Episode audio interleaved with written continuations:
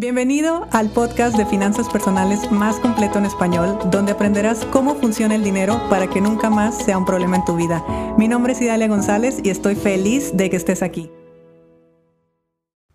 Pregunta de viernes que no puse la cajita de preguntas que normalmente pongo en mis historias de Instagram, pero la verdad es que la semana pasada hubo tantas preguntas que me la he pasado contestando y esta pregunta me gustó porque igual que ayer, que toqué un tema que casi no suelo tocar, pues bueno, el día de hoy es igual, porque la pregunta era, ¿cómo iniciar la vida de adulto y producir dinero?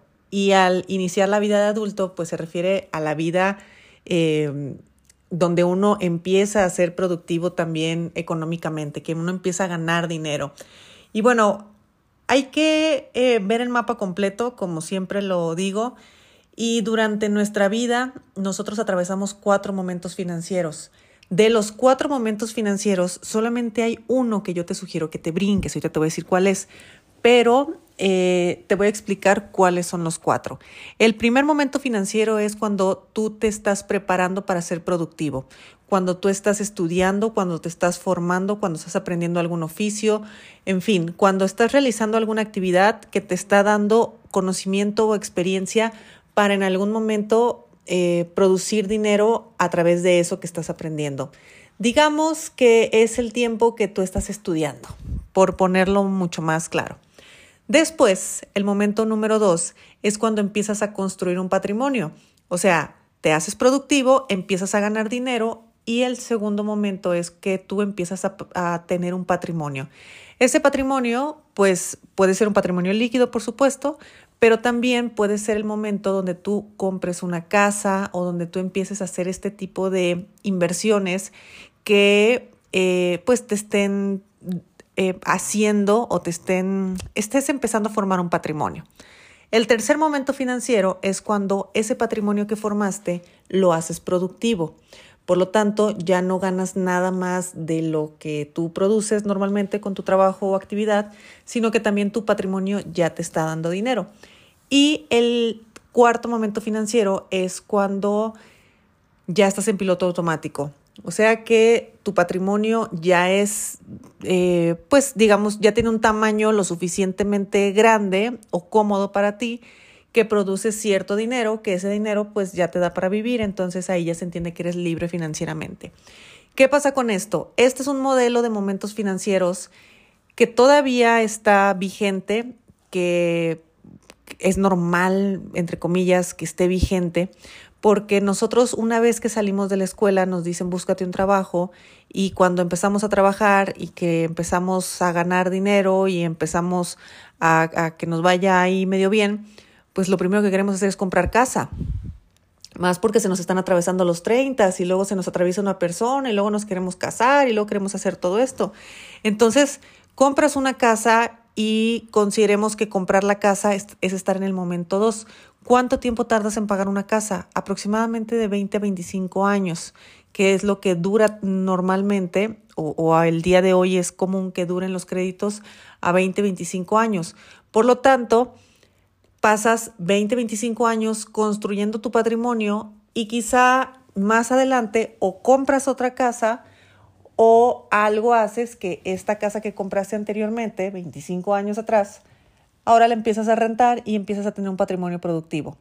Y ahora sí, ya se llegó tu, tu retiro, ya se llegó tu vejez, ya vives de tus rentas y tienes eh, una vida en piloto automático, pues ya en, en la adultez, ya mucho más grande.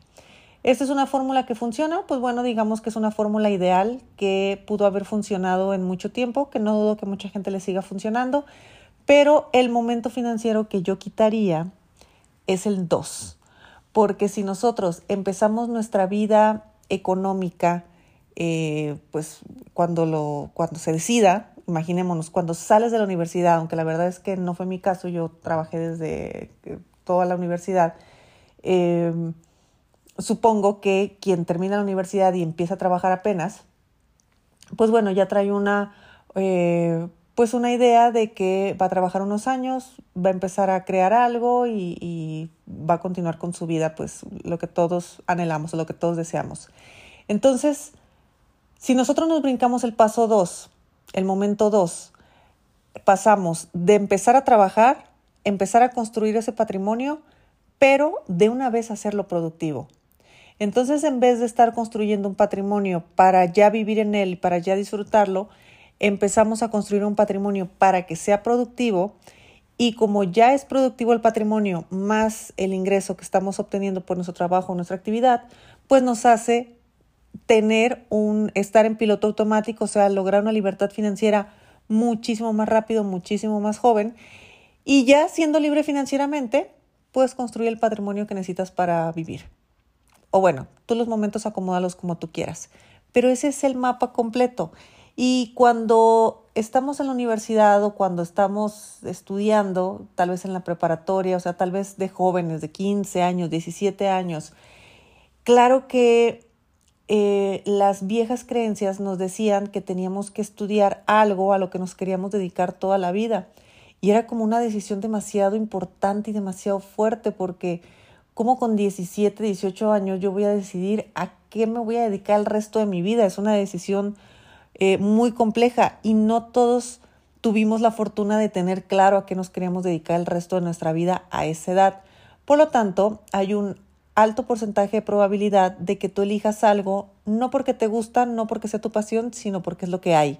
Y sobre todo porque tienes a dos padres que te están presionando por sacar un papel. Bueno, esto que, sucedía anteriormente también estaba ligado a una falta de educación financiera.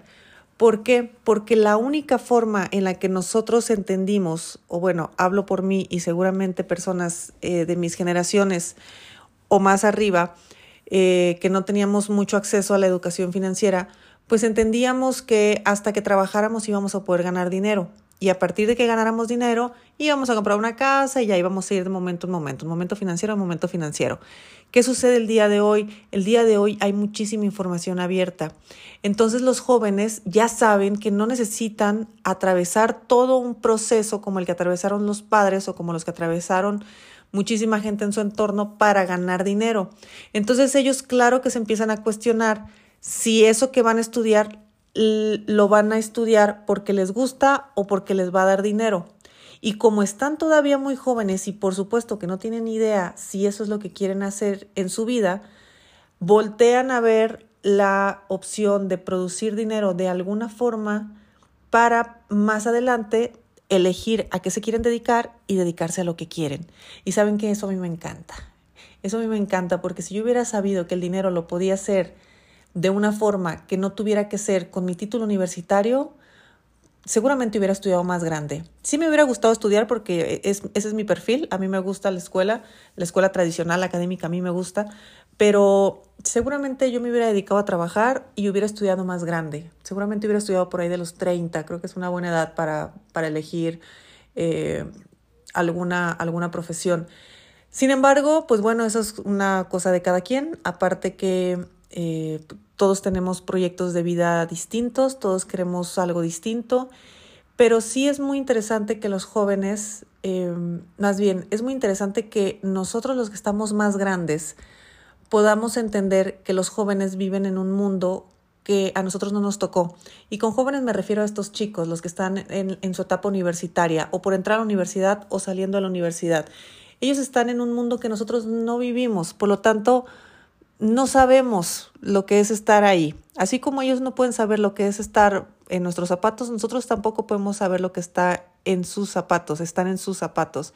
Por lo tanto, claro que recomendamos lo que sabemos que les va a servir como un estudio académico, no académico, pero el, prepararse, el formarse, sabemos que es algo positivo y que es algo que les puede dar una herramienta para, por supuesto, después, después producir dinero pero considera la idea de que no pasa nada si esos jóvenes primero se lanzan a la vida a trabajar, a investigar, a probar, a, buscar, a ver qué les gusta, a hacer dinero incluso, y que quizá un poco más adelante puedan elegir ya más conscientemente y ya con cierta experiencia qué quieren estudiar o qué no porque créanme que hay muchísimos futbolistas, bailarines, músicos y gente que no le dio prioridad a su talento, no le dio prioridad a lo que quería porque había que estudiar algo que les diera dinero, la creencia de que el arte, por ejemplo, no vende, o la, creencia de que estas profesiones, de que los deportistas no van a ganar dinero, todo este tipo de cosas son creencias nada más.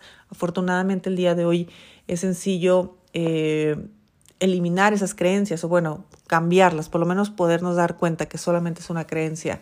Así que cómo empezar la vida adulta eh, económicamente hablando, yo les diría que con educación financiera y conciencia financiera. Y con la conciencia financiera me refiero a que los chicos empiecen a estudiar todas las formas posibles que hay de ganar dinero, que los chicos de antemano sepan que existe un empleo, que existe un emprendimiento, que existe la labor social, que existe eh, hacer dinero por internet, que existe ir a una oficina todos los días de 8 a 8. O sea, hay muchas, muchas maneras en las que podemos vivir o tener una vida laboral eh, o no laboral, pero una actividad que nos haga producir dinero. Por lo tanto, uno va poder elegir, ellos van a poder elegir. Y es muy importante respetar también sus decisiones porque nada garantiza nada. Si bien la escuela es una etapa eh, fundamental, de hecho por ahí alguna vez unos eh, amigos académicos me dijeron que, que el, el hecho de que durante por lo menos los primeros dos años se vieran materias de tronco común y, y que fueran como materias pues que, que, todas las carreras la tenían, tenía que ver con la madurez de, de la misma persona. Necesitaban hacer tiempo para que la persona madurara un poco más y descubriera lo que realmente quería. Por eso las, la especialización o la decisión de la carrera se está haciendo casi siempre de la mitad de la carrera hacia el final, para que la persona alcance a madurar un poco más y alcance a tomar sus decisiones. Bueno, ¿qué tal sería no tener que atravesar eso o atravesarlo de otra manera? Porque también hay gente que siempre ha tenido claro lo que quiere ser de grande y entra a la universidad lo más rápido posible y es la persona más feliz y realizada del mundo. Eso está genial. No a todos nos pasó así. Así que iniciar la vida de adultos con un mapa completo, con todo el spoiler de lo que implica ganar o producir dinero y sobre todo el cómo manejar el dinero en su vida adulta va a ser que ese joven de una vez resuelva su vida financiera y se dedique a lo que quiera. Así de fácil. De hecho, es algo que nosotros los, los más adultos deberíamos de hacer, resolver la vida financiera para dedicarnos a hacer lo que queremos. Pero pues bueno, cuando estamos más jóvenes es más fácil todavía. Todavía no hay esa creencia, todavía no hay esos trabajos duros, todavía no hay todas las, eh, pues todas las ideas que se nos van formando a través de la experiencia laboral. ¿Cuál es el único problema de los jóvenes? Pues que viven en un entorno y ese entorno tiene creencias muy arraigadas y en muchas ocasiones a ellos no les queda otra opción más que continuar el camino. Entonces sí ha de ser un reto para los padres. La verdad es que eh, pues se merecen todo el respeto porque ha de ser muy complejo ser padre eh, en una, pues, padres de personas que viven situaciones que nosotros nunca vivimos. Sin embargo, creo que también eh, parte del respeto que podemos tener a, la, al, crecimiento, a la evolución de cada uno de ellos, eh, es brindar herramientas y respetar sus decisiones. Entonces, el día de hoy, la economía de hoy, ya no basta con que ya tengo un título y ya voy a salir a, trabajar una de las grandes frustraciones y la próxima semana les voy a leer muchas de las preguntas que me están haciendo los jóvenes. Pronto vamos a abrir eh, nuestro curso de teens y en estos momentos estamos en una etapa como de investigación donde nos hemos acercado a algunas escuelas que nos han eh, brindado la oportunidad de hablar con los jóvenes y muchos de ellos nos han dejado sus preguntas de qué les interesa saber de, de finanzas personales, les van a sorprender las preguntas que me han hecho. Se las voy a estar platicando por aquí en el podcast la, la próxima semana.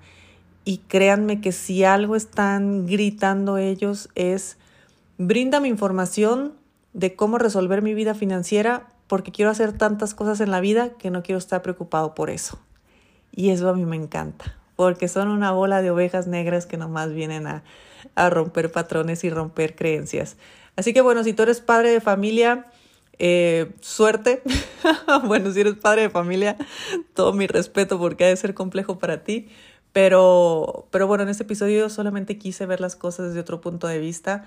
Eh, quise ponerme un poco en los zapatos de los jóvenes. La verdad es que no sé qué haría yo si yo tuviera un adolescente a quien guiar o un joven de esa edad eh, que fuera mi hijo y, y estuviera viviendo esta situación.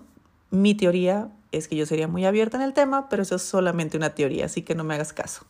Te mando un fuerte abrazo, ya me contarás si tienes hijos universitarios, si tienes hijos adolescentes, si te preguntan si se habla del dinero en casa, si lo tienes como tabú, si quieres que tus hijos estudien una carrera tradicional, si tienes la apertura que tus hijos te digan, no, no quiero estudiar, yo lo que quiero es aprender a hacer dinero. Eh, pero bueno, sea lo que sea que, que, sea tu dinámica familiar, pues bueno, lo importante es que todos estemos tranquilos y que en medida de lo posible seamos felices. Así que creo que eso es lo que hay que cuidar en casa, la felicidad en realidad.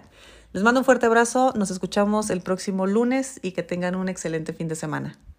Si te gustó el episodio de hoy, compártelo con quien crees que necesite escucharlo. Sígueme en mis redes sociales arroba Idalia González MX en Facebook e Instagram. Suscríbete y nos escuchamos mañana.